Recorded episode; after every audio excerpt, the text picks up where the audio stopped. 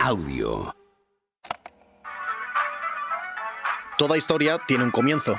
La de cualquier mundial es la suma de trayectos de al menos los 500 jugadores que la disputan. No obstante, para la épica, cada cuatro años un futbolista destaca. Alguien es llamado a ser el chico del póster, el hombre en el centro de la foto que abren los periódicos de medio mundo. El Mundial del 82 no se puede contar sin su antihéroe. Para la cultura italiana tiene el nombre más común, Paolo Rossi.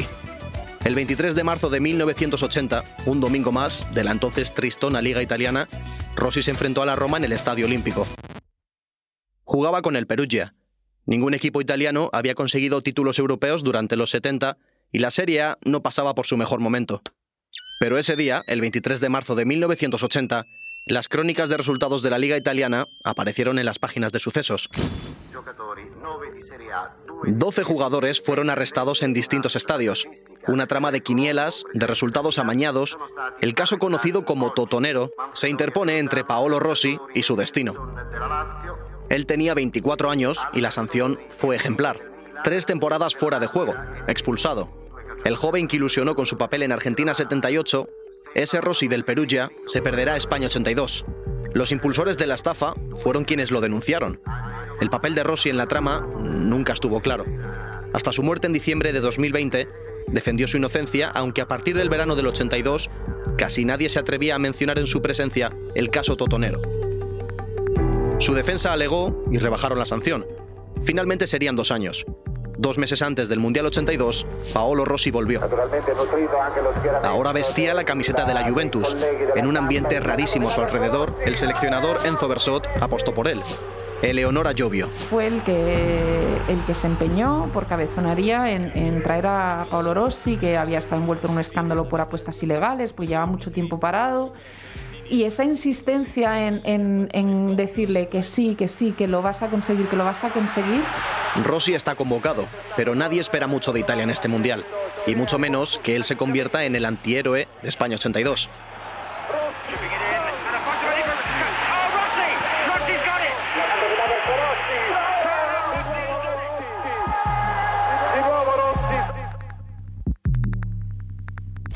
Soy Javier Machicado, periodista de Diario As y quien te cuenta esta historia. 1982, el año del Mundial.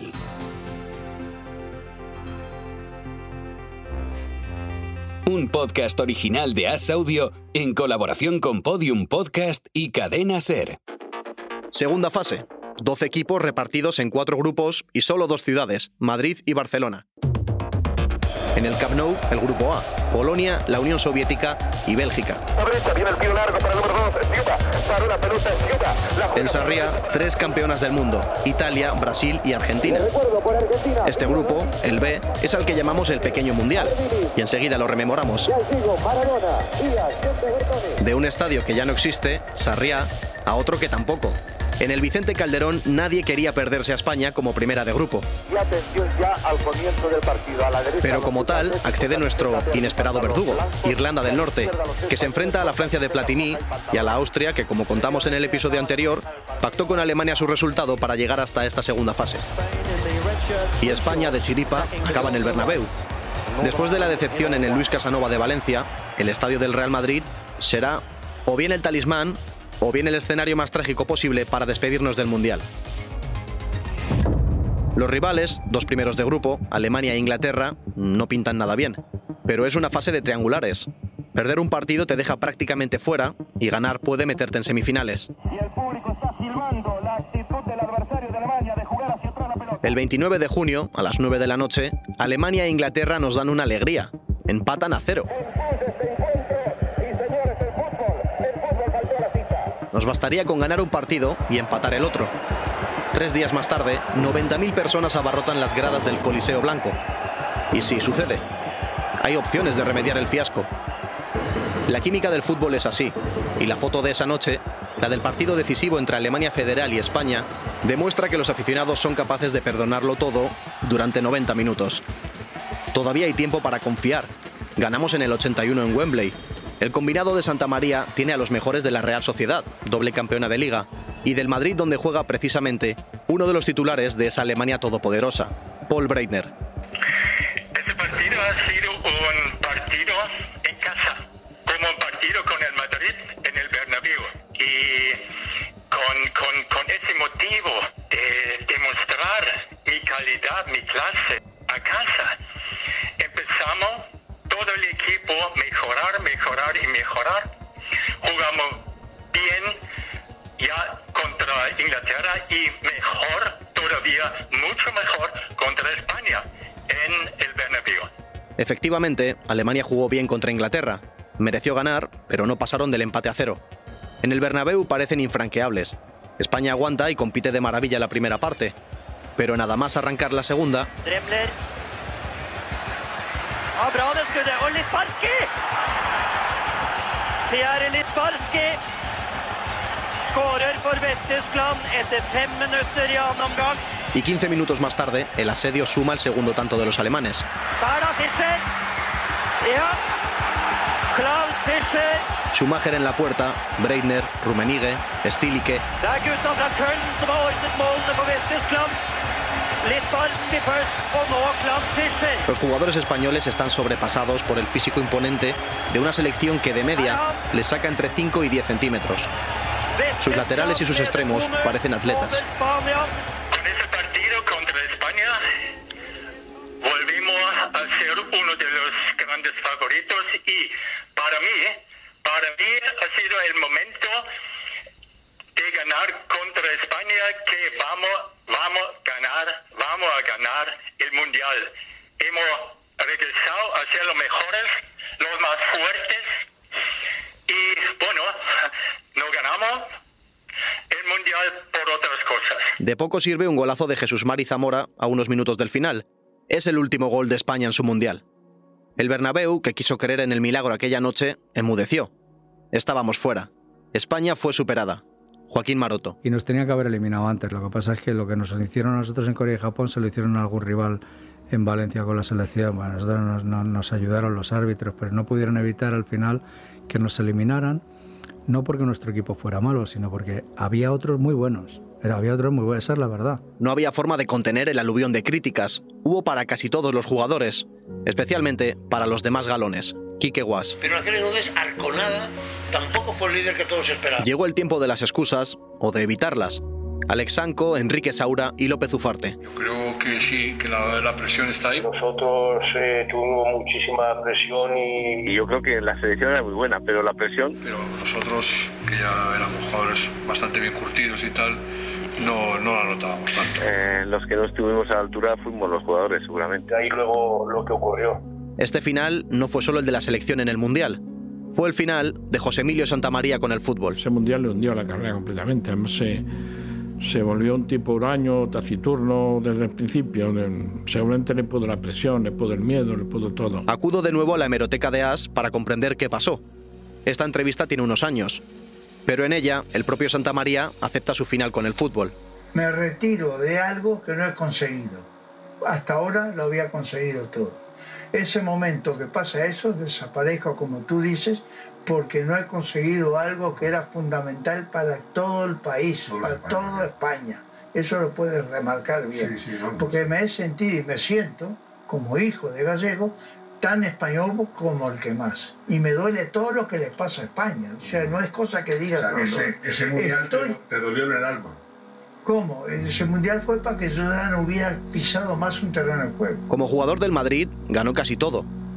A la selección llegó a sustituir a Kubala, pero su método no funcionó.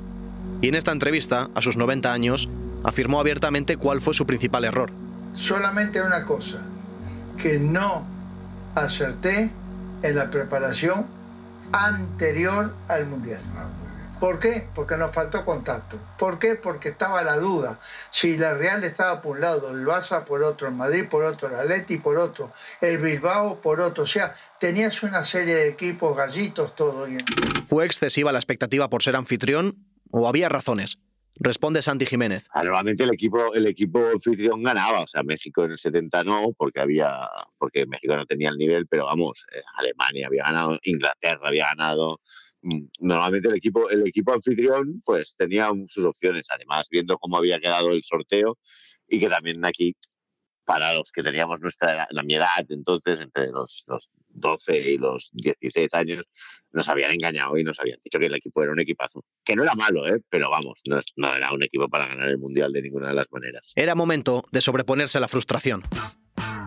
Tomás Roncero apunta al boom ochentero del básquet en España. Fue frustrante, entonces, pues sí, la verdad es que fue un- una sensación de que no habíamos estado a la altura de las expectativas y que, bueno, que la, la prueba de todo eso es que la afición dio la espalda al fútbol, no solo a la selección.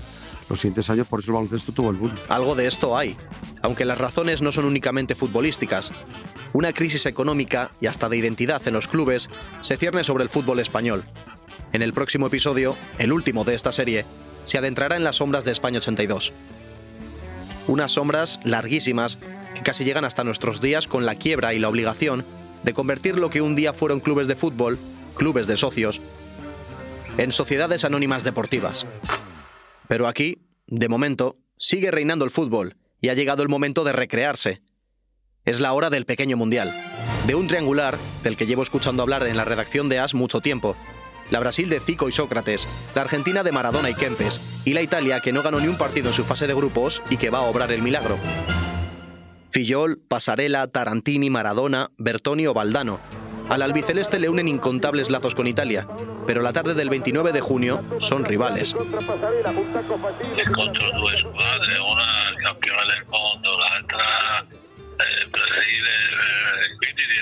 En esta serie hablo con los protagonistas absolutos, como Dino Zoff, un portero de leyenda, y en el 82, el capitán cuarentón de esta Italia que no da ruedas de prensa, que no habla con los periodistas. La Italia del silencio estampa llega a Sarriá, una palabra mágica para la historia del país. Eleonora Jovio. Sí, además, eh, Sarriá es otra palabra mágica en, el recuerdo de, Italia. Es, yo, es que, de verdad, no lo podéis ver, pero se me ponen los pelos de punta al- al decirlo. El destino cruza entre sí a Argentina y a Italia en el primer partido del triangular. Quien gane se lo jugará todo contra Brasil. El empate no es una opción. A Argentina se le suele complicar el debut, como contra Bélgica. Pero es que los italianos habían sido incapaces de ganar ni un solo partido en la primera fase. Eso sí, apenas habían encajado dos goles y Bersot, su seleccionador, eligió a Claudio Gentile para borrar a Maradona.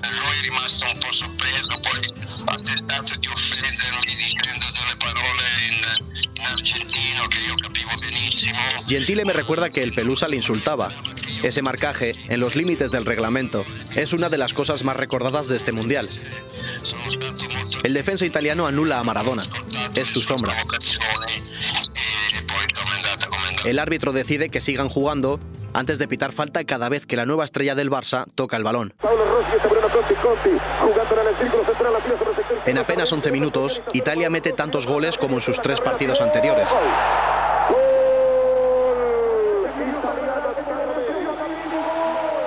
Daniel Pasarela recortará de penalti. Va a pegar Daniel Pasarela, corre Pasarela, tiró al arco.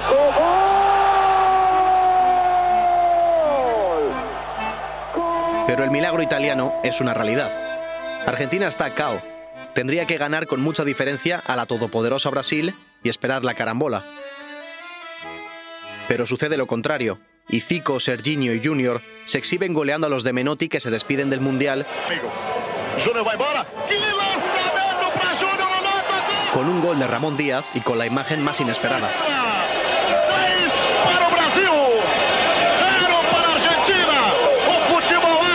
Con toda la controversia por no convocarle a la Copa del 78, esta era la oportunidad de Diego Armando Maradona, el 10 de Argentina, el 10 del Barcelona, el nuevo icono de la FIFA. Pero fue demasiado. El Diego destacó, no hay duda. Pero su mundial sería otro. De este se despidió cayendo ante Brasil. Expulsado por una entrada horrible a Batista cuando perdían 3 a 0. Era la viva imagen de la impotencia, de un genio cuestionado, impaciente ante lo que debía ser.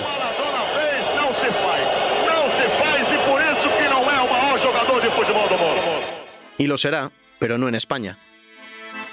El último, el más bello compás de la partitura del pequeño mundial, está por escribir. 5 de julio de 1982, 5 y cuarto de la tarde, Italia, Brasil. El partido. Yo creo que el ambiente lo montaron los brasileños. ¿eh? O sea, era una de tambores. Seguramente el mejor partido que haya habido en un mundial. El ambiente, los protagonistas, el mejor partido. Este Italia-Brasil del 82 es un fijo siempre que aparece el debate de cuál es el encuentro más recordado en la historia y memoria de este deporte. Era un equipazo, un equipo... Lo rememoran, entre otros, figuras como el brasileño Bebeto. Y un equipo, una selección que tiene así que tiene todo. José Damián González, entonces redactor de deportes en el país, lo recuerda punto por punto. Brasil era la gran favorita, tenía un centro del campo extraordinario con Toninho Cerezo, eh, Falcao, Sócrates y nada menos que Zico. Y, pero claro, le fallaba el portero y le fallaba el delantero centro. Y el partido fue memorable y espectacular. Italia venía de clasificarse como hacía hasta entonces, muy con muchas dificultades. Había empatado los tres partidos de su fase, casi no se clasifica. Eh, y pero era, eh, y, y, y Brasil empezó jugando al fútbol de una manera maravillosa. Eh, 1-0, pero apareció la figura ya. Que sería el, el, gran goleador y la, la, la, estrella absoluta de aquel mundial que fue Paulo Rossi, delantero centro de la selección italiana. Ótima bola na direita. Lá vem Brasil. Falcão puxou pro meio. Falcão com espaço, bateu pro gol. Gol!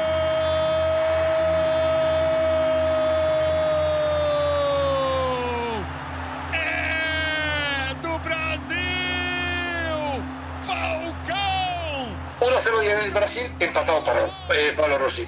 2-1 Brasil, empata Paulo Rossi y al final 2-3 el hat-trick entonces de Paulo Rossi. Pequena área, Rossi! Gol!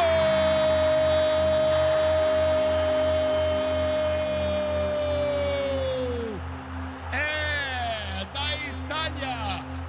Paulo Rossi de novo. Tres veces Paulo Rossi. Antes de que acabe el partido, hay una parada icónica. Minuto 43 de la segunda parte y Dino Zoff, a sus 40 años, tapa un balón rematado de cabeza por Oscar. Éder, cruzamento, a tentativa de Oscar! Zoff! Zoff! Una parada imposible que hoy todavía persigue a esta leyenda viva del fútbol italiano. La primera cosa que le viene a la mente hoy, todavía, cuando piensa en el Mundial 82. Che mi, più che mi viene in mente è quella che me la, me la portano in mente tutti quelli che incontro, che è la parata col Brasile a fine partita, ecco, direi que... Pues es alucinante, o sea, todo el mundo sabe lo que era Sarriá, sabe la historia, todo el mundo tiene unos recuerdos alucinantes, claro, ese partido fue para ellos, el, como decíamos antes, el punto de inflexión de una selección muy marcada, de una cierta depresión, una falta de comunión entre la selección y el país, y Sarriá es el momento que lo cambia todo, ¿no? Es que Brasil, yo creo que merecidamente, bajo mi punto de vista, era el equipo que se tenía que haber clasificado porque jugó mucho mejor que Italia, y había hecho mejor mundial. En este mundial tendría que haber llegado, si hablamos por clase, por categoría, Brasil, por supuesto, Falcao, Sócrates, eh, Junior, a lo mejor le fal faltaba un atacante de la categoría de Ronaldo, pero lo demás tenía todo, sí, tenía todo. Daniel Verdú, corresponsal de El País en Italia y el Vaticano, recuerda lo inolvidable que sigue siendo en aquel país este momento. Italia era un poco la, la, la fea de aquel grupo, ¿no? Nadie, nadie, daba un duro. Según nos contaba también Eleonora, palabras como Sarriá, nombres como Rossi o Zoff se recuerdan más o con más cariño que los ganadores italianos del Mundial de 2006. El Mundial se carga de épica en torno a Italia, aunque muchos, con España fuera de la lucha, simpatizaban con Brasil. Es imposible detener esa épica. Italia ha deslumbrado en el pequeño Mundial de Sarriá. No solo ha pasado, es que ha ganado a la vigente campeona, Argentina, por 2 a 1, con goles de Tardelli y Cabrini. Italia 2, Argentina 1. Ha ganado a la favorita de todos, Brasil, por 3 a 2. Italia ha marcado 5 goles en dos partidos, y tres de ellos, los tres a Brasil. Los ha enchufado ese chico al que habían apartado del fútbol, un hombre de nombre común, llamado algo más grande todavía, Paolo Rossi. Los de Civi Boniek arrasan a Bélgica, que jugó sin su portero Jan-Mari Faf por una conducta infantil, según su entrenador. Endosan un 3-0, los tres de la estrella polaca, Boniek, de tal carisma entonces que solo se pudo topar, como no, con la iglesia. Con Karol Wojtyla, el Papa Juan Pablo II, que con su visita marcó también la agenda de España en 1982. Polonia cerraría una cuestión de Estado ante la Unión Soviética, su rival para acceder a semifinales. Era un encuentro por la solidaridad y empataron a cero. Pero se clasifica Polonia. Francia no tuvo complicaciones. Victorias ante Austria, que se marcha con el tongo de Gijón a sus espaldas, y ante Irlanda del Norte, que se fue de la Copa del Mundo con cabeza alta, un verano de ensueño en España y el hito de alinear al jugador más joven de este torneo. Norman Whiteside le arrebató ese logro mundial a un brasileño de nombre Edson Arantes do Nascimento y de título honorífico O Rey. Los de Michel Platini caerán en semifinales por penaltis y ante Alemania. Es la primera tanda, la primera vez que la pena máxima dicta sentencia en un mundial. El partido también peca de memorable. El empate a uno al acabar los 90 minutos se convirtió en 3 a 3. Una prórroga mágica que trató de borrar la oscura agresión del meta alemán Schumacher ante el francés Batistón. Schumacher, encima, se convirtió en héroe en esa tanda de penaltis, cuando merecía todo lo contrario. Boniek, el delantero mítico de Polonia, se pierde por amonestación las semifinales, el encuentro contra Italia y Rossi, siempre Rossi, que vuelve a marcar dos goles más para llevar a la final a una escuadra azzurra a la que ningún medio italiano elogiaría hasta el milagro de Sarriá.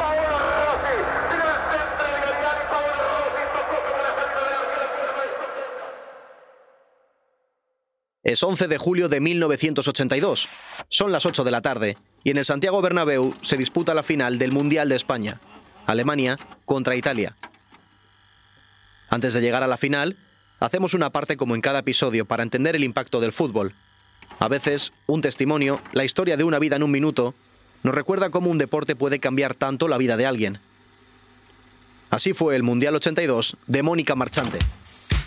El Mundial 1982, el de España, el del Naranjito, cambió mi vida. Yo tenía entonces 13 años y, y, estudiaba en el liceo italiano. Y yo pues me dediqué a ver los partidos del Mundial. Tardelli, el disparo casi desde el centro geométrico del terreno polaco a cargo de Tardelli. La verdad es que no tenía tampoco gran tradición en casa futbolera. Pero aquello me, me interesó, empecé a, lógicamente a, tifar por, por, la selección española, que es la selección de mi, mi, país, pero bueno, por haber nacido en Roma y por estudiar en el liceo italiano, evidentemente cuando eliminaron a España, pues seguí eh, animando a Italia, ¿no? ¡Y gol! Señoras y señores, un gol extraño a cargo de Paolo Rossi. Y bueno, se dio la situación de que viviendo muy cerquita del Bernabéu, pues prácticamente venía a jugarse la final de un mundial en la que jugaba Italia, que en ese momento era, el equipo por el que yo tifaba, eh, muy cerquita de mi casa. El día 11 de julio bajé a ver el ambiente con, con, una amiga que tenía, que curiosamente ella iba con Alemania porque estudiaba en el colegio alemán, que estaba muy cerquita de nuestra casa.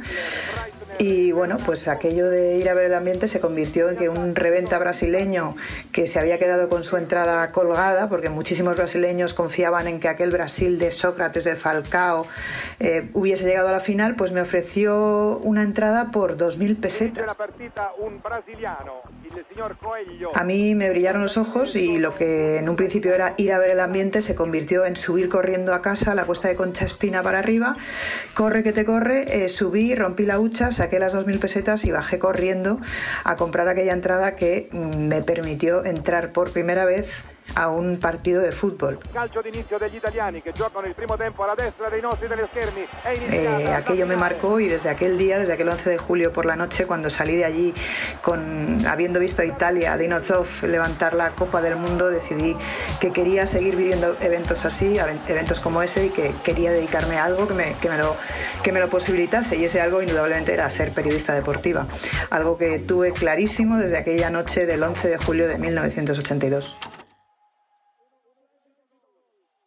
Yo con, con, el recuerdo que he ido construyendo, eh, yo creo que al, Italia llega a la final del 82. Telespettatori italiani, buonasera. Eh, con grande emozione prendiamo la linea dai bordi del campo dello stadio Bernabéu di Madrid. Sabiendo que, que, que, pueden, que da igual Alemania, que da igual Brasil, que da igual Argentina, que ya hay un una energía, un empuje, un espíritu que ha contagiado a todos, que es que mmm, como si juegan con 15.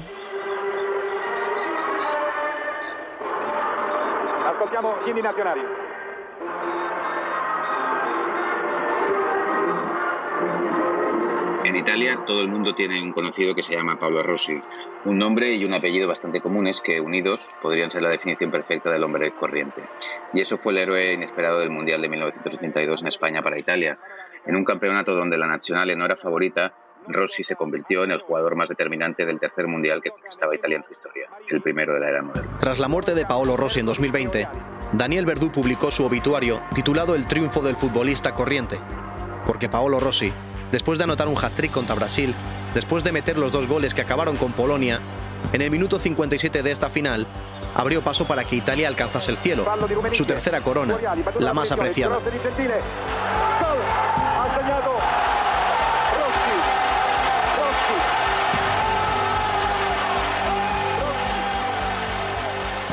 Mira, lo había apuntado aquí, que yo no era un fuera de serie ni un portento físico, era uno del montón, normal, un tipo que lo consiguió poniendo sus cualidades al servicio de la voluntad. Bueno, él mismo pues, se reconocía en esa idea de, pues, de esfuerzo, trabajo y, y, y, potenciar un poco el, el trabajo de grupo.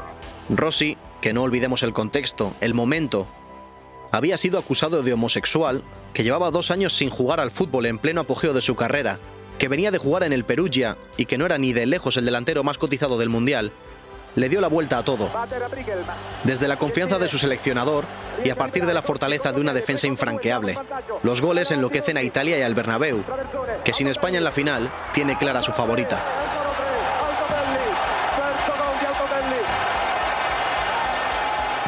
Esta Copa del Mundo no le pertenecía a Alemania tras lo de Gijón y lo de Schumacher. Victoria 3 a 1 para los de Enzo Bersot, Rossi, Zoff, Gentile, Conti y Marco Tardelli. No, no se puede celebrar un gol mejor que Tardelli, no, no. Yo es que cierro los ojos, pienso en un mundial y pienso en, en, en el hurlo eh, de Marco Tardelli.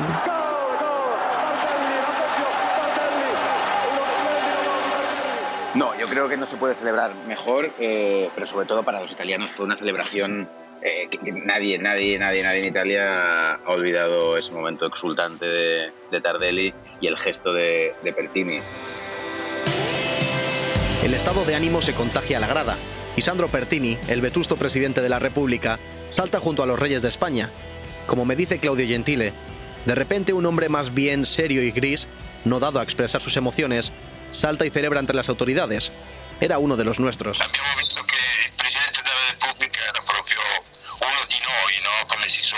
De alguna manera también fue un poco un, y no lo digo como una crítica, pero un populista bandalet, ¿no? Un poco era el tipo que pues había un terremoto y se cogía el coche y se iba allí, ¿no?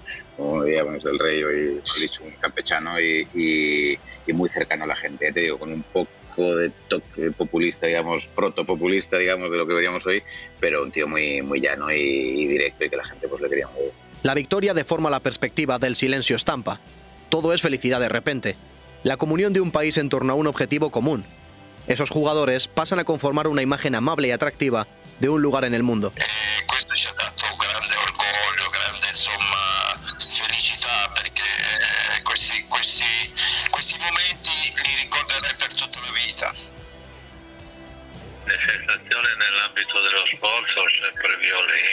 Las sensaciones en el mundo del deporte son siempre violentas.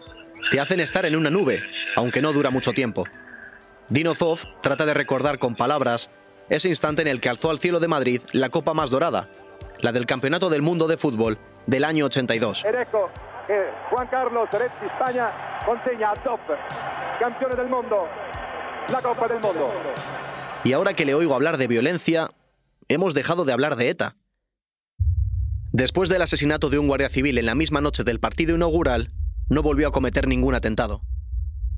Fue de hecho una tregua inédita. Por desgracia, con el fin del Mundial, volverá su actividad casi de la noche a la mañana.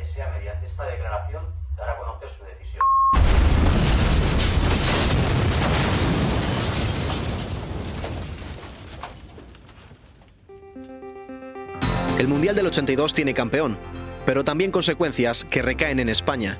Serán económicas, implicarán a empresas privadas, instituciones públicas, ayuntamientos y clubes de fútbol. Madrid es una fiesta el 11 de julio. Nadie está pensando en cómo el Mundial que acaba de terminar va a hipotecar en el futuro nuestro fútbol. Tampoco en cómo esta organización de un proyecto franquista, en 14 sedes, arrasando la salud de alguno de sus responsables, va a ser el banco de pruebas para los Juegos de Barcelona 92. 1982, el año del Mundial. Tampoco nadie repara en cómo José Emilio Santamaría, un seleccionador al que la derrota retira de los terrenos para siempre, siembra un legado en las categorías inferiores que nos llevará al que hasta ahora yo llamaba el Mundial de España, el de Sudáfrica en 2010.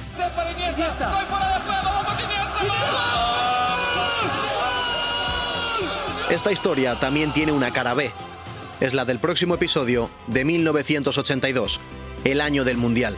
Es un podcast original de As Audio en colaboración con Podium Podcast y Cadena Ser. Dirección y narración Javier Machicado. Guión y edición Eugenio Viñas y Javier Machicado. Realización sonora Roberto García y Camilo Iriarte. Producción Javier Machicado, Laura Escarza y la sección de fútbol del diario As. Producción ejecutiva María Jesús Espinosa de los Monteros y Héctor Martínez.